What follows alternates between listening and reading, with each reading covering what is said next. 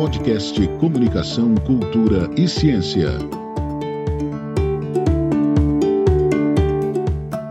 Olá, meu nome é Safira Campos e eu sou repórter do PNB Online. Este é mais um episódio do Comunicação, Ciência e Cultura, uma experiência do uso do podcast como repositório de conteúdos de ciência. Parte dessa entrevista foi produzida por estudantes do curso de jornalismo da Universidade Estadual de São Paulo, a Unesp, no campus Bauru. No episódio de hoje, nós conversamos com o professor doutor Pedro Pinto de Oliveira, docente no programa de pós-graduação em Estudos de Cultura Contemporânea e no programa de pós-graduação em Comunicação e Poder, ambos da Universidade Federal de Mato Grosso. O professor, que também é jornalista aqui no PNB, tem diversos estudos publicados e é referência na pesquisa sobre cyberativismo, tema da nossa conversa de hoje.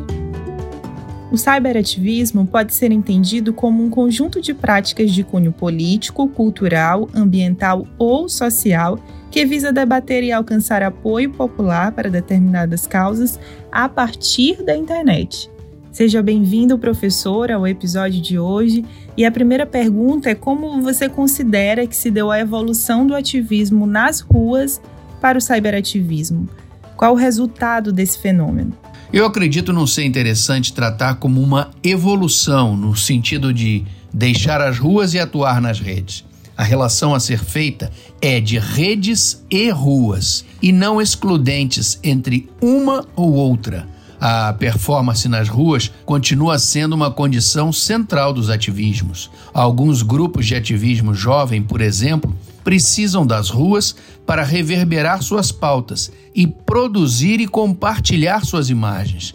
Podemos citar dois movimentos conhecidos, como o Mídia Ninja e o Black Bloc, o ativismo digital desses movimentos depende da performance das ruas para a construção de suas formas e conteúdos. Então, o que temos de novo é um peso muito forte dos meios digitais no processo de mediatização da sociedade, nos termos do que diz José Luiz Braga em relação ao face a face. Essas formas de interação ganham força exatamente pela criatividade de saber operá-las em um jogo de soma, reconhecendo que a rede não prescinde da rua, do contato humano.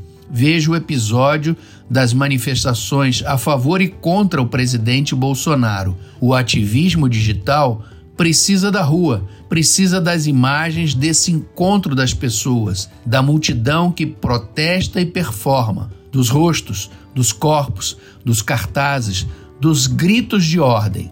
A condição existencial do acontecimento das ruas dá vida e força ao ativismo digital.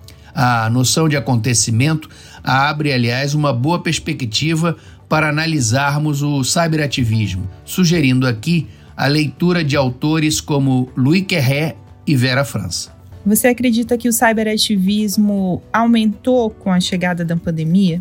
Todas as atividades do mundo da vida foram impactadas pela pandemia, algumas mais do que outras, como são os casos da indústria do turismo, a educação, a arte. No caso do ativismo, vale lembrar que a política já é feita há algum tempo a partir dos meios digitais. As redes são espaço de referência das figuras públicas da política e dos movimentos, buscando sempre um certo controle dos conteúdos e do processo de interação com seus públicos. Essa condição foi acentuada no período da pandemia, por causa da impossibilidade de estarmos nas ruas, nas reuniões, nas grandes aglomerações. Professor, quais os lados positivos e negativos de introduzir pautas sociais nas redes? Na comunicação temos uma herança interessante desde Humberto Eco, com o clássico Apocalípticos e Integrados, ver os fenômenos entre os polos negativos e positivos. Colocados nos termos da pergunta, podemos pensar nesses dois lados a partir dos valores postos em ação. O ativismo digital, com pautas sociais de interesse público, é uma força importante hoje. Mas não podemos esquecer dos movimentos da direita radical com as suas pautas sociais de repulsa ao outro, de ódio, a intolerância organizada e disseminada é um aspecto negativo das redes, que potencializaram também o que há de pior na natureza humana. Então é preciso fazer uma crítica dos valores, ver quais e como os fins são construídos e compartilhados, com estudos caso a caso e em contexto. Professor, você acredita que com a inserção dos movimentos nas redes, eles ganham força ou são banalizados? De novo, uma questão entre o tudo ou nada, entre positivo e negativo. Eu, por exemplo, trabalho com a experiência da escritura do ensaio audiovisual acadêmico e o podcast de construção científica. Duas novas formas de comunicar a ciência, exatamente para que a ciência ocupe o espaço de suas comunicações referenciadas no universo digital para os embates contra o negacionismo, a desinformação e oferecendo como contraponto aos argumentos rasos a forma de um pensamento reflexivo, democratizar a ciência. Então acredito que esse movimento acadêmico nas redes é importante e felizmente está ganhando força. E quer gostemos ou não, um imperativo do contemporâneo é estar nas redes para atuar no processo de democracia comunicada. Banalizar é, usando esse caso da ciência, dar de ombros e se omitir, como se a ciência fosse algo à parte, fora da sociedade. Ou seja, estar nas redes é uma condição do poder do ativismo. Já encaminhando para o final, professor, em um dos seus artigos você aborda muito as redes Facebook, Twitter e YouTube. Você acredita que o Instagram tem um papel semelhante nesse sentido? E em qual rede há um maior número de ativistas, no seu ponto de vista? As plataformas têm características e força específicas. Talvez à época do artigo o Instagram ainda não estivesse tomado com a mesma intensidade pelos movimentos de ativismo. E não podemos esquecer agora a força que o WhatsApp vem ganhando, tanto para o ativismo quanto como mídia institucional. Cito o exemplo do governo de Mato Grosso, que usa o WhatsApp como fonte oficial na comunicação com diversos grupos de jornalistas. Destaco ser importante observar, mais do que a plataforma em si, a tecnologia, é a relação entre o movimento e seus públicos, a construção de sentidos. O ativismo digital tem essa característica de tomar e usar as possibilidades de cada plataforma, de procurar e dialogar com seus públicos. Penso ser interessante trabalhar as nossas perguntas condutoras com a ideia do como.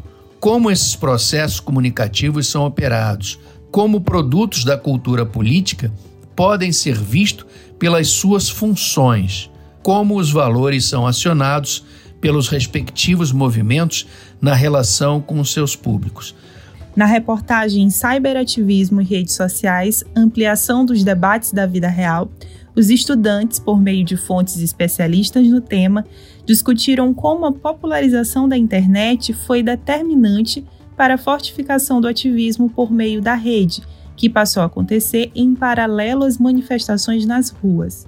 Nós, aqui do PNB Online, conversamos com a estudante Heloísa Assanello, uma das responsáveis pela matéria publicada no jornal da Unesp. Ela conta sobre a experiência de produzir a reportagem. Então, para iniciar, a gente precisava responder a nossa primeira pergunta, né? O cyberativismo, ele está dentro das redes sociais ou ele só está dentro de blogs e páginas especializadas? Nisso, nós fomos pesquisar artigos para ter isso como referência e foi quando a gente encontrou um artigo que foi orientado pelo professor Pedro e eu entrei em contato com ele porque no artigo dele ele abordava muito quais eram, quais foram as funções das redes sociais, tanto nos movimentos que aconteceram aqui no Brasil em 2013, quanto na Primavera Árabe, trazendo o contraste entre esses dois movimentos e quais foram as redes sociais que tiveram um papel fundamental e um papel central neles. Então a gente pegou, coletou essas, essa, essa entrevista com ele e com outra profissional que também publicou um artigo sobre o tema, e a partir disso a gente começou a aprofundar um pouco mais. Então nós já sabíamos que as redes sociais eram de extrema importância para essa pauta, para o alcance de mais pessoas. Então a gente foi para a parte onde a gente realmente ia trabalhar com pessoas que atuam dentro dessa área. E mais um episódio do podcast Comunicação, Ciência e Cultura vai chegando ao final. Aqui na locução, Safira Campos. A edição de som foi de Caio Pimenta. Até a próxima!